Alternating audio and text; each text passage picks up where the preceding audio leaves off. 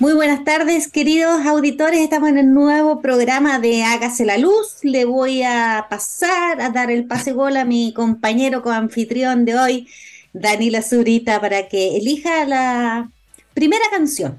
Sí, vamos a irnos directamente a la canción de hoy día para aprovechar bien el, tiempo con nuestro invitado, Matías Negrete, el director del Departamento de Ingeniería de la Pontificia Universidad de Ingeniería Eléctrica de la Pontificia Universidad Católica. Entonces, como tenemos un programa contingente, nos vamos derecho. Y eh, una canción muy, muy requete contra especial, eh, Shiny Happy People de R.E.M. vamos a tocar en esta tarde de martes en TX Plus. Así que nos vamos, Daniela, a la canción y volvemos con Matías Negrete.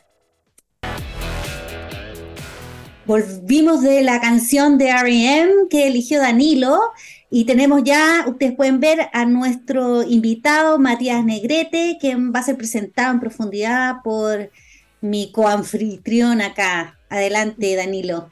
¿Cómo estás, Matías? Primero que nada, ¿cómo estoy?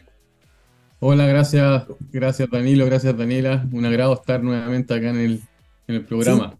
eso es relevante porque eh, cuando nosotros partimos con este proyecto hace ya un poquito más de dos años, de los primeros invitados que confiaron en este espacio, Matías en el capítulo 4, y vamos en el 107, o sea, más o menos 103 semanas pasado de la última vez que conversamos. Al tiempo. Así que, oye, un gustazo tenerte de vuelta por acá. Eh, vamos a aprovechar de presentarte otra vez, obviamente, como, como todos nuestros invitados e invitadas, eh, ingeniero civil electricista, magíster en ciencias exactas, convención en física de la Universidad Católica, eh, Master of Science y PhD de, la Universidad de Illinois, Illinois perdón, eh, y también asociado postdoctoral en la Universidad eh, UC Berkeley. Em, especialidad eh, en operación y planificación de sistemas de energía y potencia, mercado eléctrico, red inteligente, política energética, que de eso vamos a conversar un poquito hoy día, entre otras cositas. Investigador del Instituto de Sistemas Complejos de Ingeniería del ICEI, director ejecutivo de Inker y también el director del Departamento de Ingeniería Eléctrica de la Pontificia Universidad Católica de Chile. Así que otra vez, gustazo tenerte acá, Matías, con nosotros. Muchísimas Vamos a ir. Disculpa, Matías, por favor. No, no, no, nada, pues, agradecerles nuevamente y vamos a la, conversa, que, hay tanto que conversar y tampoco, usualmente el tiempo vuela. Así es, por eso yo voy a comenzar con las preguntas. Tenemos mucho, muchas materias que podríamos conversar contigo, pero Queremos aprovechar de recordar que hace unos días atrás eh, se desarrolló un, seminario organizado por el, Centro de Energías de la Universidad Católica dedicado a eh, reflexionar, a compartir información, análisis sobre el, el desarrollo del almacenamiento en Chile. Y eh, obviamente que se puso foco en esta tecnología como una tecnología habilitante para llegar a un sistema eléctrico 100% eh, renovable. Eh, pero hay que partir por el principio, ¿no es cierto? Y el principio es nuestro estado actual de la regulación y nos gustaría eh, partir preguntándote eh, ¿Por qué tú crees que nuestro actual marco regulatorio, tanto en lo técnico como en lo económico, como el diseño de mercado, eh, no sería el adecuado para eh, desarrollar el almacenamiento a gran escala? y para proporcionar todos los servicios que esta tecnología efectivamente, que, se caracteriza por ser multipropósito, ¿no es cierto?, puede ofrecerse en, en arbitraje, en servicios complementarios, como infraestructura de transmisión en primer lugar, si estás de acuerdo con, esa, con esta pregunta afirmación y, cuál es tu opinión. Eh, así es, pues. sí, pues estuvimos en este seminario organizado por el Centro de Energía y por EDF, enfocado en almacenamiento, pero de alguna forma lo que podemos decir para almacenamiento eh, aplica a varias otras tecnologías que uno sabe que se necesitan para el sistema y que nuestra regulación actualmente, claro, pues fue pensada en otro, en otro, para otro escenario tecnológico. Eh, y el desafío de cambiar las regulaciones, los diseños de mercado, no es solamente en Chile, en todos lados están, incluso en sistemas más, avanzados que el nuestro, muchas veces tienen la misma interrogante, ¿cierto? Eh, porque de alguna manera eh, esta transición energética que todos más o menos sabemos hacia dónde queremos llegar, actualmente en Chile yo diría, como lo mencionaba, tenemos por lo menos tres, tres brechas para la transición y que el almacenamiento es un ejemplo de eso, ¿cierto? Primero que la, regulación efectivamente no está actualizada a los desafíos, eh, eso complejiza la ejecución y ahí podemos entrar en más detalle en el caso particular de almacenamiento, dando ejemplos de esto.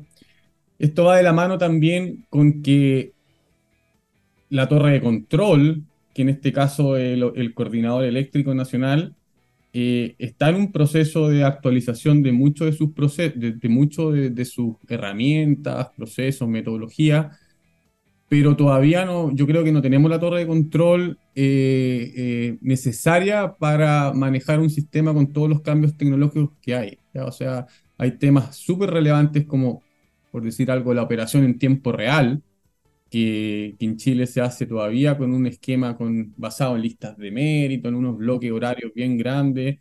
Entonces eso ciertamente en un sistema, por ejemplo, con más almacenamiento, donde el almacenamiento, como tú bien lo mencionaste, es una tecnología multipropósito que a veces actúa como generador, a veces como demanda, que los costos que tiene son más costos, no más, son principalmente costos de oportunidad entonces ahí contar con, buenas tecnologías y con una torre de control que tenga buenos radares, buenas herramientas, ciertamente va a hacer, va a hacer volar de mejor manera estas nuevas tecnologías.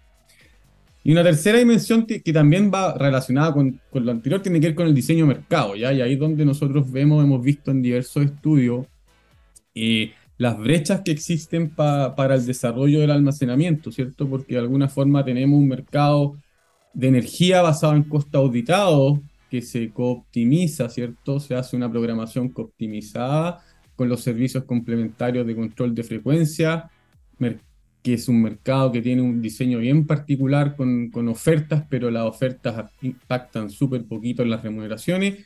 Y finalmente una componente de potencia, ¿cierto? Diciendo en estas tres grandes eh, segmentos, al menos del mercado mayorista, que tiene sus propias peculiaridades, ¿cierto? Un pago administrativo, hay que hacer ahí un cálculo administrativo, ha estado toda la discusión misma la regulación, los tiempos que ha, llevado eso. Entonces, de alguna manera esto genera como condiciones para que si alguien quiere invertir en almacenamiento y particularmente alguien que quiera invertir proyectos a través de deuda, ¿cierto? Tener que ir a pedir de alguna manera un banco o alguien que le financie el proyecto, con estos niveles de incertidumbre adicional en estos tres segmentos, eh, se hace súper complejo. O sea, en fondo, ¿por qué? Porque yo no puedo, o sea, todos los proyectos de infraestructura tienen incertidumbre, particularmente si estamos hablando 10, 15, 20 años, o sea, siempre hay incertidumbre. Pero cuando yo, por ejemplo, eh, en el mercado de energía, no hay claridad de cómo me van a operar, ¿cierto? Si me va a operar el coordinador, si voy a operarlo yo, si va a ser híbrido. No hay certeza de cómo me van a compensar, ¿cierto? Me van a calcular un costo variable para poder entrar en este paraguas de las listas de mérito o no. Chuta, ya una componente importante de mi ingreso eh, está ruidoso, ¿cierto? Después vamos a otro lado, servicios complementarios. Y después podemos entrar en más detalle de esto, pero solo para el speech inicial. Servicio complementario, lo mismo. Eh, la batería, ¿cómo va a entrar en este esquema actual? ¿Va a ofertar igual que los otros? ¿Cierto? Porque actualmente eh, se supone que eh, la gente tecnología ofertan, pero el más del 95% de los ingresos son pagos laterales. ¿Cierto? Que te, te, pagan sobre costos, costos de oportunidad, etcétera. Me van a pagar. ¿Cómo me van a pagar los costos de oportunidad del almacenamiento? ¿Me los van a compensar? ¿Me van a, cómo, ¿Cómo me los van a compensar cuando esa, esa capacidad de reserva almacenamiento se utilice? ¿Cierto? Mm. Eh, solo un ejemplo. Y finalmente en potencia también tenemos, tenemos el desafío, porque claro, después de toda la discusión y lo que estamos actualmente, que son estas modificaciones al, al DS62, Sí, reduce la incertidumbre porque al menos dejan un, periodo de 10 años, ¿cierto? Para ciertos proyectos donde hay una tabla que, que beneficia de alguna, no beneficia, pero reconoce bastante la, el aporte del almacenamiento a la suficiencia en base a esa tabla. Pero después del año 10 hay una nueva metodología, y uno cuando hace mm. los cálculos ve que ahí baja, baja de manera importante eh, el reconocimiento, ¿ya? Entonces, esto es como de alguna manera que yo, si yo quiero invertir en almacenamiento actualmente con las, con, las reglas actuales, es re complejo hacer una estimación de los ingresos y eso, eso te va a impactar de alguna manera eh, las decisiones de inversión, particularmente si, si, esto va de la mano con, con tener que pedir, eh, ir, ir a pedir financiamiento. De hecho, nosotros el año pasado hicimos un estudio para, para el GIZ respecto a brechas de almacenamiento y ahí tuvimos que conversar con distintos, con varios, con los principales, yo me imagino agentes de, del sector, ciertas asociaciones gremiales, desarrolladores de proyectos, y ahí surgió mucho el tema ese, pues el tema de que, de que así como medio impresionista, ¿cierto? Los cuadros impresionistas que de lejos uno lo ve re bien, pero si te acercas así, a ver que está lleno de detallitos, aquí es lo mismo, pues de lejos así pareciera que con la ley de almacenamiento y almacenamiento que se hablan, eh, se ve, ¿cierto? Como que, ah, pero estamos bien, entonces se ve el girasol de, de en, en el cuadro, ¿ah? Pero cuando te vayas acercando ahí y, y te das cuenta, hay detalles y esos detalles son, son relevantes y, y, y detalles a nivel de, de, de, cómo se, de qué ecuación yo pongo en el modelo de programación de, que hace el coordinador el día anterior, esos, esos detalles que son importantísimos para la definición no están definidos. Entremos justo ahí, porque, eh, claro, luces aparecen. Eh, la ley de almacenamiento, la ley de transición, mete, tiene una licitación importante de, de, este tipo de tecnología, estos dispositivos. Eh, hay algunas menciones en. O sea, no, no hay algunas. Hay algunas definiciones en el reglamento de la coordinación. Está la tabla, ya lo mencionaste, esta famosa tabla de la propuesta de modificación al reglamento de la suficiencia. Entonces tiene unos cuatro ingredientes que hoy día están en la mesa.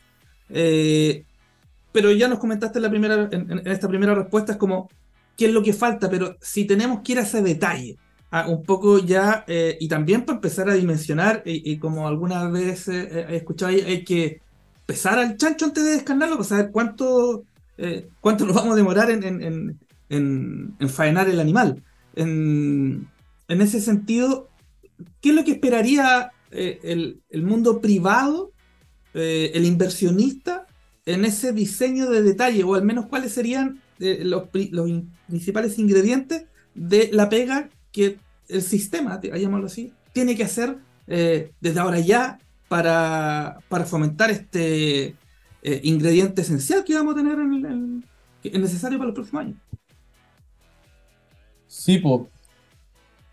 Yo creo que lo primero es que es, que todo es perfectible, pero el peor de los escenarios es no tener es, es tenerlo abierto, ¿cierto? De repente es mejor sabéis que vamos a definir algo que no es quizás teóricamente el mejor escenario, pero está definido y, los agentes ya saben cuáles son las reglas. Pero yo creo que el peor de los mundos es cuando están, están hay muchos cabos abiertos, ¿ya? Que, que más o menos lo que nosotros vemos ahora.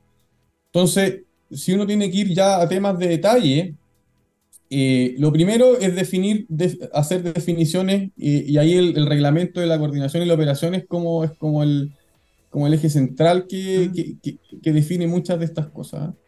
Eh, de hecho, ahora le están haciendo unas pequeñas modificaciones porque ahí habían unas cosas bien, por ser, por ser polite, bien complejas de implementar, que era, de, se definían, no sé si se acuerdan, unas ventanas de valorización donde yo te cargaba o te descargaba, Ajá. y que si yo te, era almacenamiento, tenía que enviarle al coordinador un, un, un, un esquema de carga-descarga, el coordinador tenía que revisármelo, hacerme una, una, pre, una propuesta 2.0. Había un proceso iterativo ahí que yo entiendo que lo están revisando.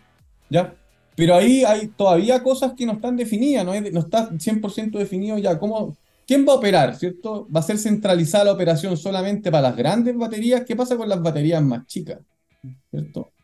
porque de alguna manera uno puede pensar de que si el coordinador eh, tiene que hacerse cargo centralizadamente de cuando haya muchas baterías, ese, trabajo también va a ser complejo.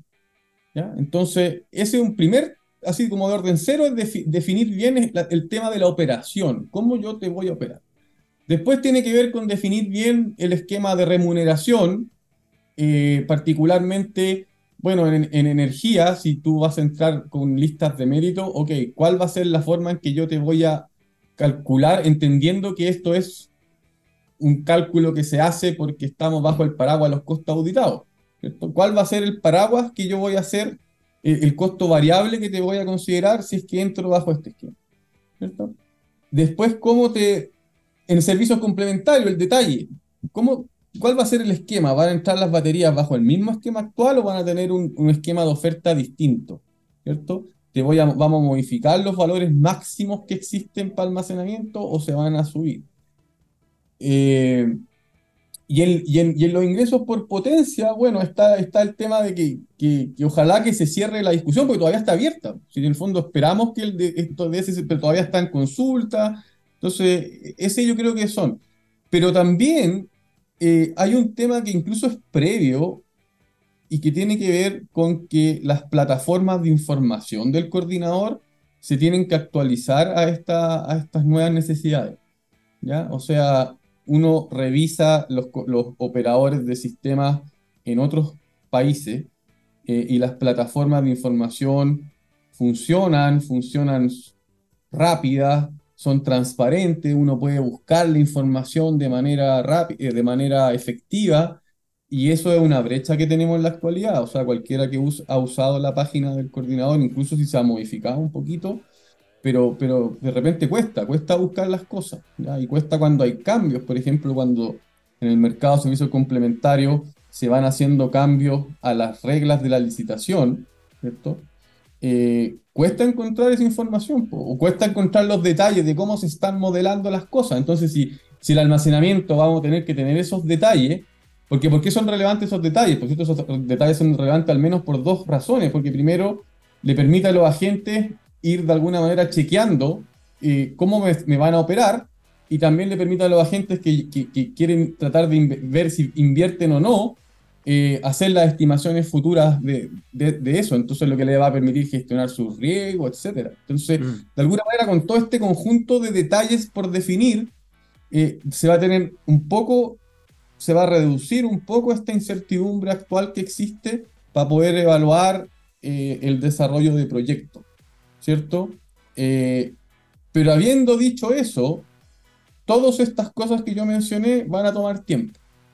Entonces ahí está la pregunta, ¿qué hacemos para que ocurra el, Big Bang para las inversiones que, necesitamos? ¿cierto? Los estudios muestran que no es menor, o sea, actualmente cuánto tenemos de almacenamiento andando, 100, 200 megas por ahí. Sí, más o menos más o menos, En desarrollo, o sea, o en, prospección también hay, pero esos son proyectos que no están financiados. Entonces, si queremos darle el Big Bang, eh, ahí es donde surge el tema natural de, de, por ejemplo, licitaciones, que tienen también su, su, todo su desafío, y ya más de largo plazo, bueno, para sustentar esta cosa, vienen todos los cambios en herramientas de operación, en diseño de mercado, eh, etcétera. Pero, pero claramente tenemos que estar jugando tanto en el corto plazo, en el cortísimo plazo, porque todas esas otras medidas que yo mencioné, esos cambios regulatorios que se requieren, esas nuevas herramientas,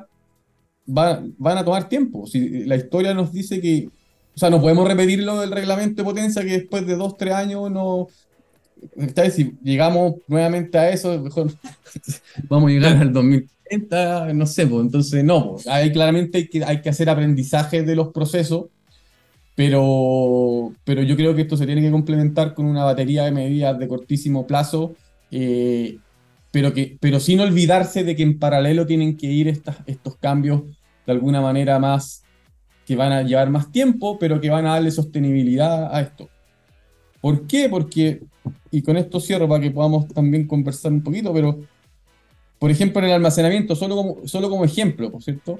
El, arbitraje, como lo, lo, mencionábamos en su momento, y, es, un, hecho conocido, pues los diferenciales de precio empiezan a reducirse rápidamente cuando empieza a ingresar al almacenamiento. Entonces, te hace, te hace mucho más relevante o se hace más relevante que haya definiciones claras en los pagos por servicio complementario, por potencia e incluso otro tipo de esquemas, quizás contratos de largo plazo, etcétera. Pero porque el arbitraje, pum, entra y, uno ve, pues, baja bastante y, se requieren estas otras fuentes de ingreso. Exactamente. Y queremos enfocarnos em, un poco en las medidas más estructurales, más de largo plazo que, que se ha venido, ¿no es cierto?, sobre todo eh, discutiendo con más fuerza eh, en el último tiempo, porque parece que ya el traje de, este modelo de, marginalista de costo auditado cada vez está siendo, este traje está siendo cada vez más, más estrecho para la cantidad, ¿no es cierto?, de, de, servicios, de tecnologías que están ingresando al sistema y entonces nos lleva a plantearnos la necesidad de eh, revisarlo y pasar a un mercado de ofertas, por ejemplo. Y estuvo en, este programa también Guillermo Bautista de Caizo, que recomendaba cómo adaptar eh, el modelo, del mercado de ofertas a, nuestro, a, nuestra realidad. Entonces, eh, la pregunta que queremos nos responda es qué debiésemos tener en cuenta a priori para eh, un adecuado diseño del mercado, de un mercado de oferta u otro, pero digamos un mercado de oferta eh, en nuestro país. Sí, yo creo que efectivamente, por un tema que, que ha estado en la palestra, yo creo que lo primero que uno lo dice es que en no pensar que el mercado de oferta va a ser la solución a todas las cosas, ya eso no, el mercado de oferta es tampoco pensarlo como un fin en sí mismo, ¿ya? O sea, el mercado de oferta eh, tiene que ser, el diseño de mercado tiene que ser un medio, ¿para qué? Para cumplir, para, lograr un sistema eh, sustentable, seguro, eficiente, ¿cierto? Que, que, cumplen estas tres dimensiones y que vayan de alguna manera habilitando eh, la, transición energética donde yo creo que tenemos consenso, ¿ya? Pero en particular respecto al, mercado de oferta, lo primero es reconocer que es un cambio de, un cambio de relevancia, lo que involucra que hay que tener claridad que esto va a requerir recursos, hay que tener claridad de la expectativa y dentro de las expectativas que va a requerir tiempo. Ya no es, no es algo que, que, debiese pasar rápidamente. Eh, tiene que ir también, tienen que haber, uno ya habla mucho de condiciones habilitantes, pero para el mercado de ofertas también tienen que haber condiciones que ocurran, ¿cierto? Y ahí la primera es que, tienen que tenemos que tener una serie de herramientas y, y modelos actualizados, ¿cierto? También, ¿ya? Eh, y, lo demás, y también lo más relevante es que, es que existan condiciones de competencia o tener definidas también todas las herramientas de monitoreo para mitigación de, esta, de, cualquier tema relacionado con la competencia. Eh, entonces, esos son como de alguna manera eh, primero elementos. Y después viene que de alguna forma el diseño de mercado tiene que, como en todas partes, ¿cierto? No, esto no es llegar y importar el diseño de otro lado, tiene que tomar en consideración eh, elementos particulares del sistema chileno, ¿cierto? Nuestra geografía, nuestros tipos de tecnología que uno espera que existan y que se vayan integrando, nuestras, por ejemplo, todo lo que tiene que ver con el recurso hídrico y la estructura de cuencas complejas que, que, tenemos en Chile. Entonces ahí entra naturalmente una pregunta eh, los recursos hídricos se, se mantienen, qué nivel de centralización vamos a requerir para los recursos hídricos. Entonces, son, son varios elementos y es por eso que cuando nosotros hemos, hemos, eh, hemos estado hablando de esto, siempre recalcamos ese punto de que, de que esto requiere plazo, requiere etapas eh, y, requiere, y requiere también hitos que se vayan cumpliendo claramente y que claro, pues, si es que nosotros nos damos cuenta de que llega un momento en donde no vamos a tener los recursos para tener las unidades de monitoreo con los recursos humanos y técnicos necesarios, eh, o no actualizamos las, plataformas de información, porque imagínense ustedes que en un mercado de oferta eh, la información es clave, ¿cierto? Entonces, ¿cuál es, por ejemplo, un tema que a veces surge? Es que alguien puede decir, mira, un mercado de oferta para las empresas grandes que tienen grandes equipos de ingenieros y que tienen grandes capacidad técnica, bien, pero ¿qué pasa con las empresas quizás más chiquititas que no tienen eso? Entonces la única forma de reducir o eliminar esas barreras es que el coordinador tenga plataformas de información muy, muy disponibles para, para, para todos los agentes. ¿ya? Entonces, nuevamente volvemos que hay ciertas cosas que son como de orden cero que, que tienen que ocurrir y que no necesariamente y, que, son incluso útiles con sin hacer cambios del diseño de mercado. O sea, si que nos mantenemos en un nivel con mercado de costos auditados, que yo estoy, yo estoy de acuerdo ahí con lo que dice Daniela, que el, mercado de costos auditados es como una camisa con restricciones que, que ya como que nos, estamos, nos está quedando como chica, ¿cierto? Y eso no significa que tenemos que sacarnos la camisa, pero tenemos que ir soltando alguna, algunos lados de la camisa eh, y que probablemente es lo que va a ser, ¿cierto? No, nunca va a ser un mercado de ofertas tipo el mercado de las papas, porque obviamente aquí hay coordinación, hay restricciones técnicas, etcétera, pero sí eh, hay que darle amarres, porque claramente en un mercado basado en costo auditado, cuando ya en el futuro queramos tener mayor almacenamiento, mayor generación distribuida con agregadores de estos recursos distribuidos, que la demanda participe, la, la, camisa del, costo auditado se hace muy, muy, muy, quizás muy, ya nos queda un poquito chica. Yo creo que, que efectivamente, por ejemplo, eh, el diseño de mercado de los servicios complementarios, ¿no es cierto? Que se pensó como modelo de mercado, eh, finalmente en su convivencia con el, con el, con, con, el mercado mayorista de energía de, de, costos auditados ha mostrado que no, no, no, no funciona y hemos terminado, y esto es una, una digresión mía, hemos terminado adaptando, ¿no es cierto?, este modelo de mercado, una cosa que, que en realidad compite o subasta en, en una fracción muy, muy, muy reducida, ¿no es cierto?, de lo que podrían ser los componentes del precio y finalmente casi todo se va también a un mecanismo de, costos. Entonces también eh, hacer parches, ¿no es cierto? O, cambiar o establecer distintos diseños de mercado para segmentos pareciera no, no, no, no eh, ser la solución. Pero antes de irnos al corte, lo que corresponde es que tú, Matías, nos eh, elijas una canción eh, para disfrutarla y no, después eh, volver con esta interesante conversación. Sí, pues es una, una, una de las cosas también entretenidas de este programa que te dan la posibilidad de elegir canciones.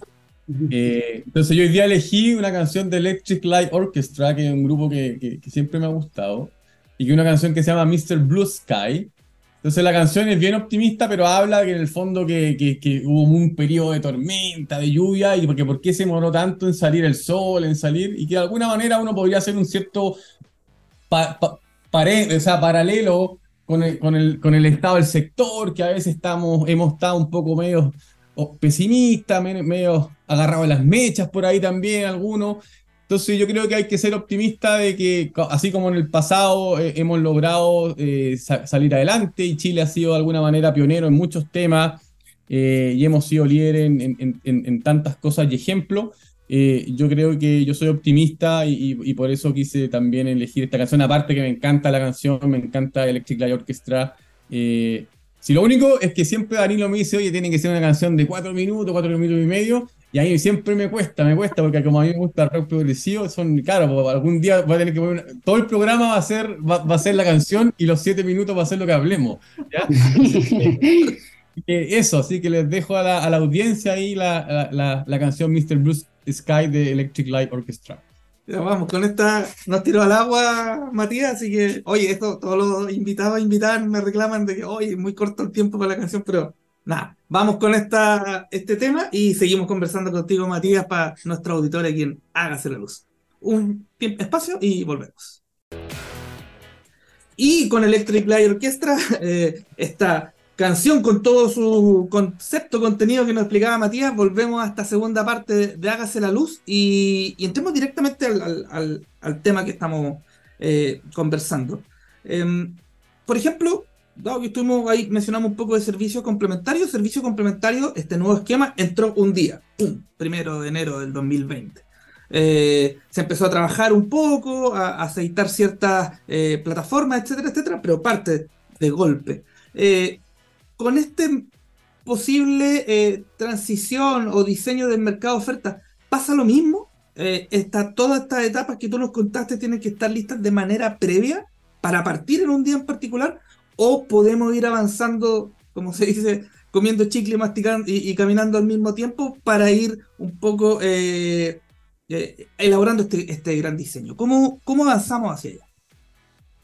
Sí, no, yo creo que por lo mismo tiene, nosotros siempre lo hemos pensado como eh, etapas, ¿cierto? O sea, tienen que ir con etapas, tienen que esa etapa ir, ir chequeando ciertos hitos, ¿cierto? Primero etapas de mejora de herramientas, mejora de plataformas de información, después una etapa de hacer el diseño, tomando en consideración todas las, complejidades y las particularidades del sistema chileno, que eso tampoco va a ser, va a ser, va a ser rápido.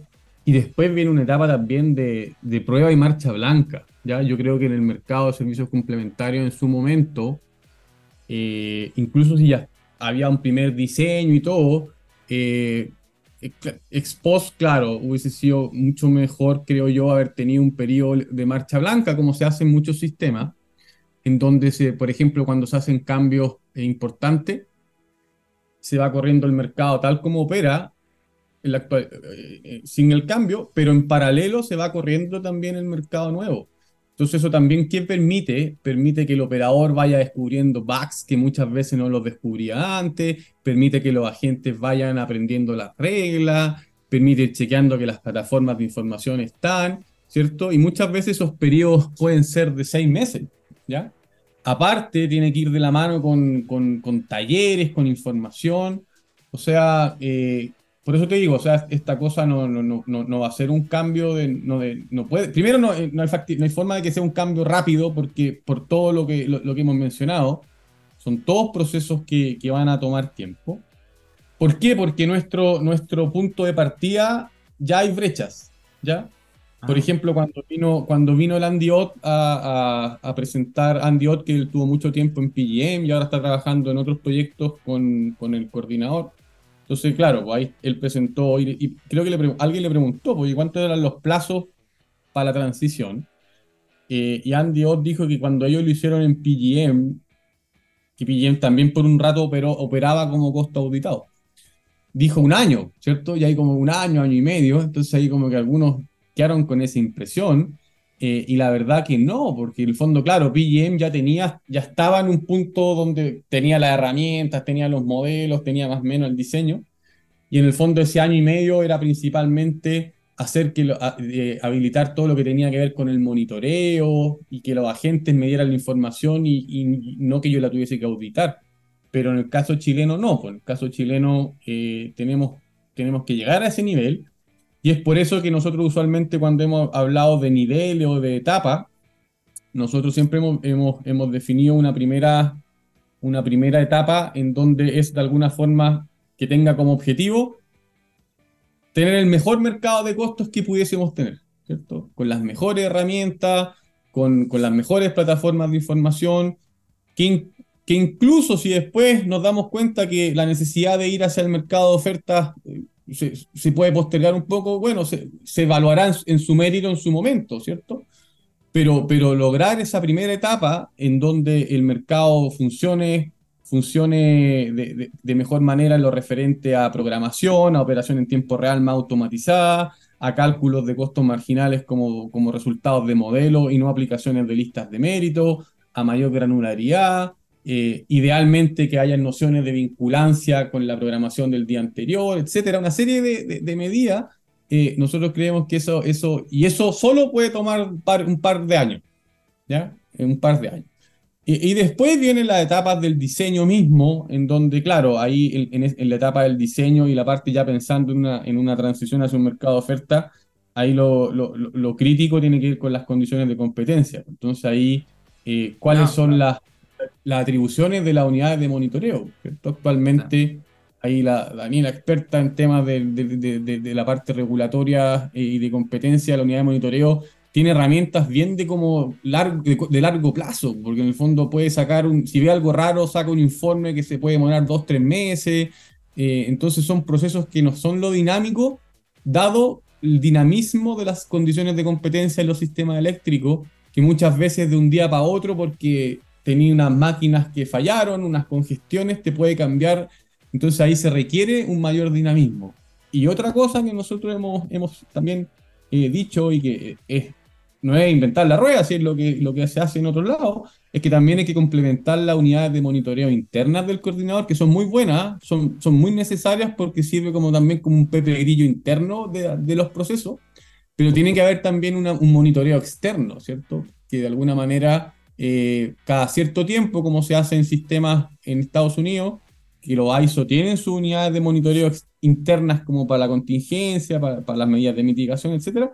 Pero hay alguien que hace un chequeo y una evaluación del mercado y de cómo ha ido funcionando externo. ¿ya? Que creemos que eso también es importante.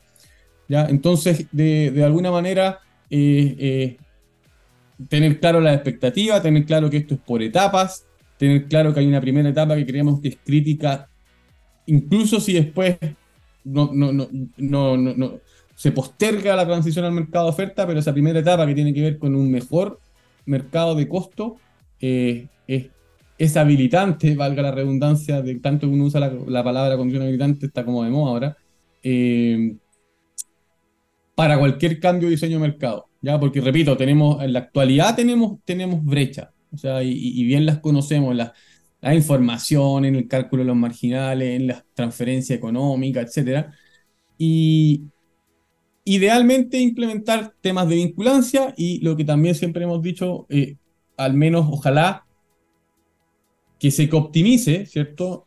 Actualmente en Chile, ya que se optimice es bueno, pero que se, se homologue el tema de los, de los precios, ¿cierto? Que no puede ser que, o sea, es como bien raro que en un mercado sea cierto precio, en otro mercado lo que oferta es casi como simbólico. Entonces, no, pues ahí lo natural sería que si tú estás optimizando, que los dos, energía y reserva, eh, se compensen con, precios, precios uniformes. Y ya, claro, ya en mediano y largo plazo, repensar también el, el mecanismo del de, el mercado de capacidad, en el fondo. O sea, el pago por potencia, que nosotros creemos que también, por las mismas razones que, que motivan un cambio de oferta en el corto plazo, debiésemos eh, hacer una transición hacia un mecanismo de capacidad propiamente tal y no, no estos pagos administrativos que son re complejos de, estimar. Oye, Matías, y vamos a volver un poco a una discusión que es contingente, eh, que es el proyecto de ley de transición energética que tú mencionaste. Eh, una de sus medidas, em, que se supone no es lo principal, pero es una de las que ha concitado más atención en el debate público y de todos los agentes que han participado, ¿no es cierto?, en la discusión en el Congreso, es esta licitación de almacenamiento de gran escala. ¿ya? Es una, una, licitación centralizada. Entonces, uno, lo primero que se plantea, ¿por qué se tiene que hacer una, una licitación centralizada y cómo estuvo la evaluación de la alternativa? Que la alternativa es obviamente que es las decisiones descentralizadas y quizás uno hubiese pensado que era mejor eh, elaborar las señales eh, regulatorias eh, para, para que se desplegara la las iniciativas por, por, por, decisión de los agentes, pero está esto sobre la mesa, ¿no es cierto? Un, diseño que en principio era más bien de un muy similar a, una infraestructura de, de transmisión, que se cambió el ministro la semana pasada, me parece, ¿no es cierto?, que hizo la presentación de, de, de un rediseño de esta licitación que ahora va a considerar dos elementos una licitación de infraestructura, ¿no es cierto? Pagar un, cargo a la demanda, pero una licitación de servicios a los generadores que son los que van a utilizar, en definitiva, eh, eh, el arbitraje de, eh, de, energía. ¿Qué piensas tú de, ese diseño regulatorio? ¿Es necesario? ¿Se justifica con el estado del arte que tenemos que se haga una licitación centralizada de gran escala? Eh, o era necesario irse eh, por otro camino.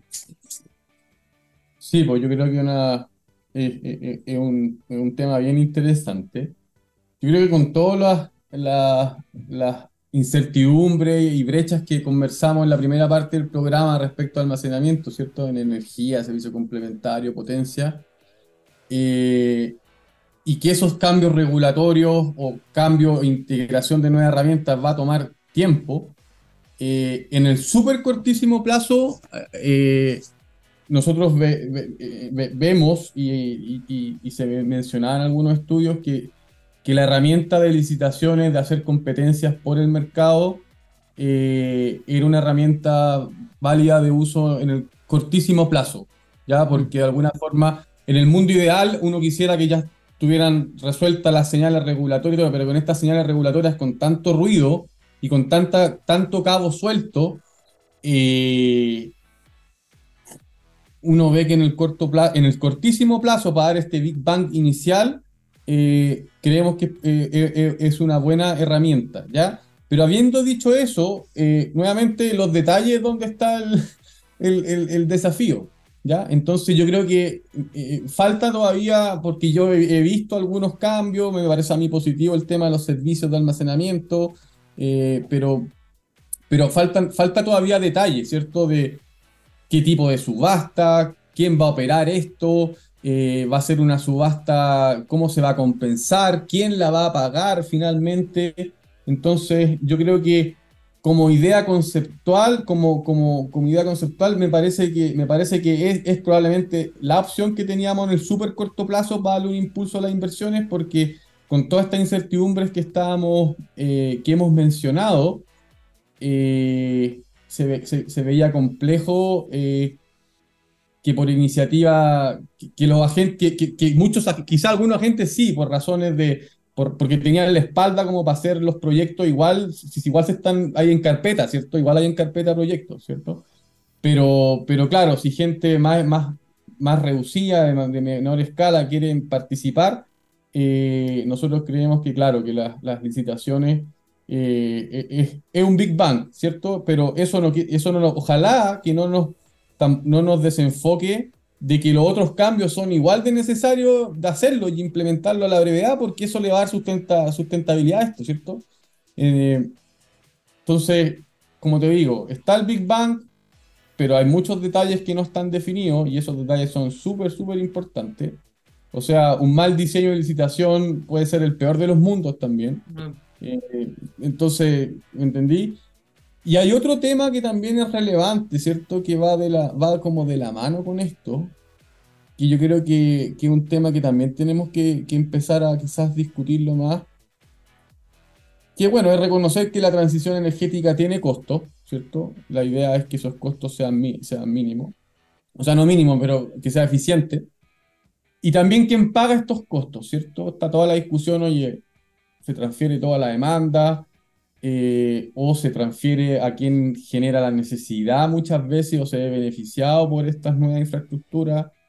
Entonces yo creo que es una discusión que, que es interesante tener, ¿ya? O sea, solo como ejemplo, en, en Australia, eh, servicios complementarios de, por ejemplo, como fortaleza de la red, eh, los, los, los, pagos se, se distribuyen entre la demanda y entre un, proyecto nuevo de generación, por ejemplo, que, que no aporta, por ejemplo, un generador, no sé, que no aporta inercia al sistema o que, o, que, o que mm. genera más necesidad de, de, genera más temas con, con, la fortaleza de la red, se le asigna algo a él. Entonces yo creo que esa también es una discusión que, que, que eventualmente debiésemos tener en Chile, ¿ya? Porque de alguna forma esta infraestructura, por ejemplo, con el mismo caso de almacenamiento, lo mencionaba Daniela, el almacenamiento eh, eh, eh, es una infraestructura que también hay tecnologías que se pueden ver beneficiadas y no solamente los clientes, pero los clientes también se ven beneficiados. Es como la, la misma lógica de la transmisión, porque uno, mucha transmisión, poca transmisión, según impacto que te pueden subir las tarifas porque no podéis usar los recursos, pero mucha transmisión sobre el gas también es, cara. Entonces, encontrar ese equilibrio yo creo que es, es relevante. Y ahí eso tiene que estar sustentado ciertamente con, con estudios técnicos que muestren eso y ahí el diseño mismo de esta licitación yo creo que va a ser muy importante, o sea, definir cuál es el producto realmente que se va a estar licitando, eh, los plazos, el proceso de la licitación eh, y la asignación eventualmente de los, de los costos. Oye, en este es como un baño de realidad este capítulo, en en el sentido de que, claro, hemos ido en el derrotero de este episodio hablando un poco de qué es lo necesario, la etapa y también los efectos que van a tener y parece que, que nos falta que nos falta. Eh, se nos quedaron algunas cositas en el tintero, pero en, en, función del tiempo, Matías, te invitamos a, a, ir cerrando este capítulo con nuestra ya clásica sección eh, Hacer la Luz, donde te damos un minuto, un minutito, eh, para, para cerrar alguna, algún comentario final, minuto confianza, como tú lo quieras tomar. Así que, Matías Negrete, el micrófono de Hágase la Luz es tuyo. Muchas gracias. Mira, yo creo que lo, primero es, es, como con el mensaje que estábamos cerrando, ¿cierto? Es tener, tener noción de que la transición energética va a tener costo. Entonces eso requiere que los actores eh, y todos los actores nos podamos de alguna manera poner de acuerdo para que esos costos se asignen a, quien debiese eh, de la mejor manera, ¿cierto? Eh, pero también yo soy, como te digo, haciendo el paralelo con la canción, ¿cierto? Uno puede, podría ponerse muy optimista de que no, pucha, nos falta tanto, pero también yo creo que tenemos que ser optimistas que tenemos cosas, cosas muy buenas en Chile, ¿cierto? Por ejemplo, en Chile ya tenemos mercados nodales, que es algo que en otros sistemas se está discutiendo, en Europa se está discutiendo, en Chile ya tenemos una experiencia con eso y se ha mostrado que es, positivo. Ya tenemos optimización, ya tenemos mercados de largo plazo con las licitaciones que se están ajustando, pero ya tenemos que en otros mercados muchas veces es un cambio muy relevante. Entonces yo creo que yo soy optimista en el sentido de que, de que, de que tenemos, tenemos cosas positivas, tenemos hartas brechas, sí, pero también dejar en claro que muchos de estos desafíos también los están viviendo incluso los sistemas más, más desarrollados, ¿ya? Porque el cambio tecnológico es tan grande que, que, que, es como una avalancha que te viene. Pues, entonces, entonces ahí aprender las lecciones, ¿cierto? Ahí como, como sector, la, la, los privados, los reguladores, eh, distintos, la misma academia, etcétera, de cómo podemos ir mejorando los procesos, ¿ya? ¿Cómo podemos hacer para que esta regulación, porque vamos a tener que tener una regulación mucho más flexible y quizás vamos, no, no, vamos a tener los plazos que teníamos antes, porque la tecnología va a ser, no, nos va a ir sobrepasando. Entonces, ¿cómo lo hacemos para ir pedaleando esta bicicleta? Cosa que a veces la tecnología nos va sobrepasando, pero a veces la regulación tiene que ir incentivando las tecnologías. Así que yo ahí soy optimista, eh, hay harto trabajo que hacer, eh, pero creo, creo que al menos algo que es súper positivo que hay un cierto consenso en el, hacia dónde queremos llegar. Yo creo que ahí hay un consenso que antes, antes muchas veces no estaba, hay, un cierto, hay consenso ahí. El desafío es cómo llegamos a ese consenso, cómo llegamos a ese, a ese, a ese punto que, que, tiene que ver con la descarbonización. Eh, y ahí va a ser clave en el fondo que, que los distintos actores que estamos en el sector eh, lleguemos a la instancia de, ponernos de, acuerdo, porque de alguna forma tener reglas claras, aunque no sean las perfectas, mejores, pero tener reglas claras eh, va ciertamente en beneficio, en beneficio de, todos quienes participamos. Super. Oye, Matías, agradecemos tu, presencia en esta tarde de día martes, eh, compartir nuevamente con, nosotros y, y eso vamos a cerrar este, este programa y ahí doy el, pase a, mi partner porque nos va a dejar también con otra canción para disfrutar en esta tarde de día martes aquí cerrando en Hágaselo. Así que, Daniela, ¿qué vamos a escuchar? Ah, estás con mute. Desmute, desmute. Ah, ahora, sí. Cosas que pasan. Eh, vamos a terminar con un clásico, como a mí me gustan, eh, Cry Baby de Janis Joplin. Súper. Chao, un gustazo. Muchas gracias. Chao María, chao Daniela, nos vemos la próxima semana. Chao, chao, chao. Un abrazo. Chao.